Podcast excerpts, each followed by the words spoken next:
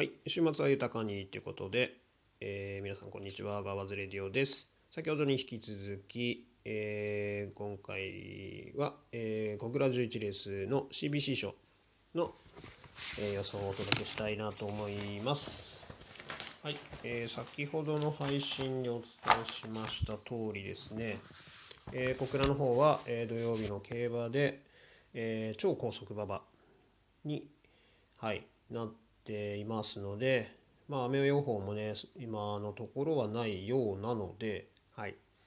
そのまま高速馬場が続いているっていうことを想定した上での、えー予想になります。えーこちらはですね、まあ、こちらもハンデ戦になっているので、まあ、低金量の、えー、と3歳馬がね、えー人気に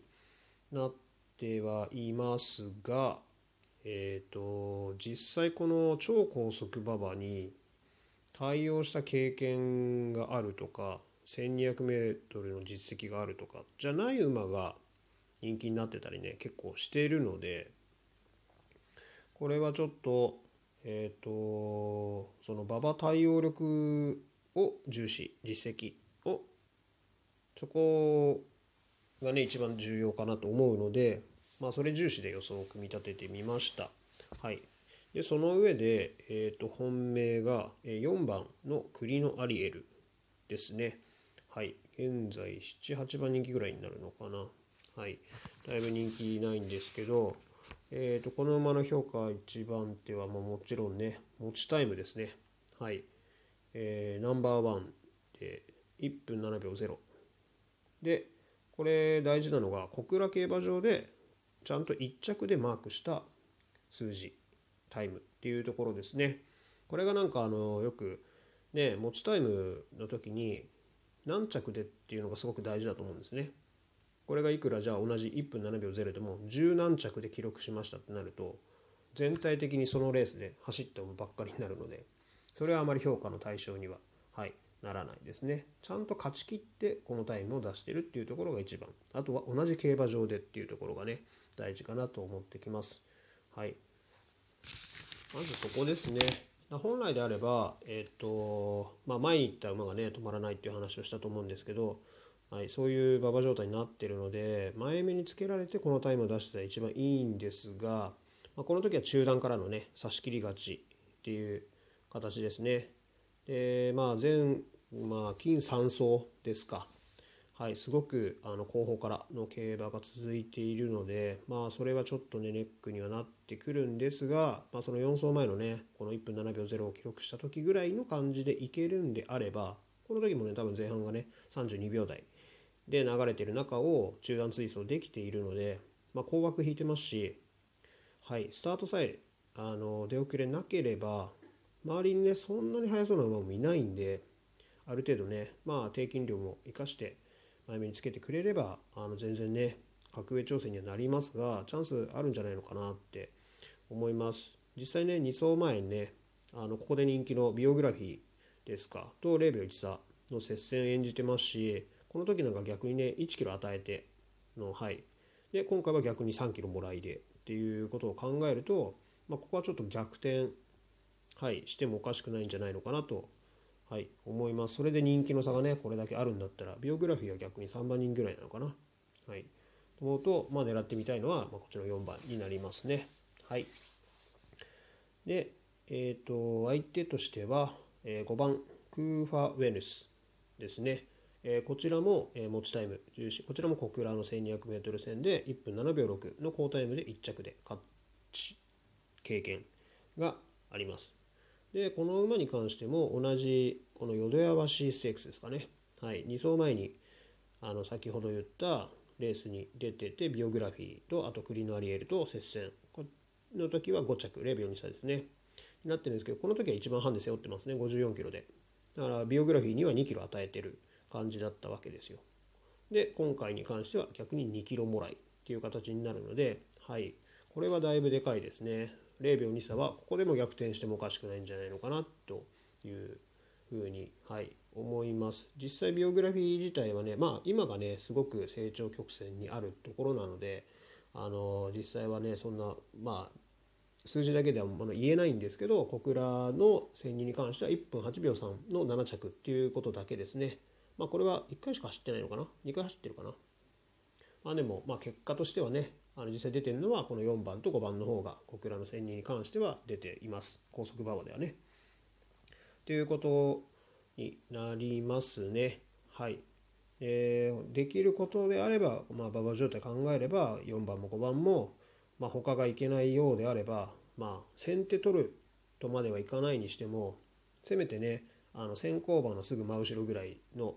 はい、いいところは取っててもらいたいなと逆にそこさえ取れれば流れに乗ってはいチャンス十分あるんじゃないのかなと思います人気もないですしねはいで3番手には先ほどから挙げている6番のビオグラフィーですね。えっ、ー、とこのメンバーでは充実度としてはナンバーワンじゃないかなと、はい、思います。成績振り返るとね本当に今年に入ってからまあ、えー、と去年の暮れの一生クラスをね11番人気で勝ってからっていうところなんでしょうけど今年の3月でね2勝クラス3勝クラスとね連勝をしてまあでもこれはなんかこの時計のかかる馬場でね勝ち切っているのでうーんどうなのっていう思いもあるんですけど前走のねこの KO 杯スプリングカップの5着が、えー、と素晴らしかったかなと思います。まあ、まず実力的に考えて上がり馬でここにねはいすごいいいメンバー当然ね安田記念狙うレースですからそこの中に入って13番人気ながらね果敢に逃げて先行して0秒33の5着にあの粘れたっていうことはすごく馬が充実している証拠だなと、はい、思います。でペースはね、まあ、逃げて、まあ、ある程度のペースでは逃げたんですけど、まあ、もちろんね1002のペースではないので、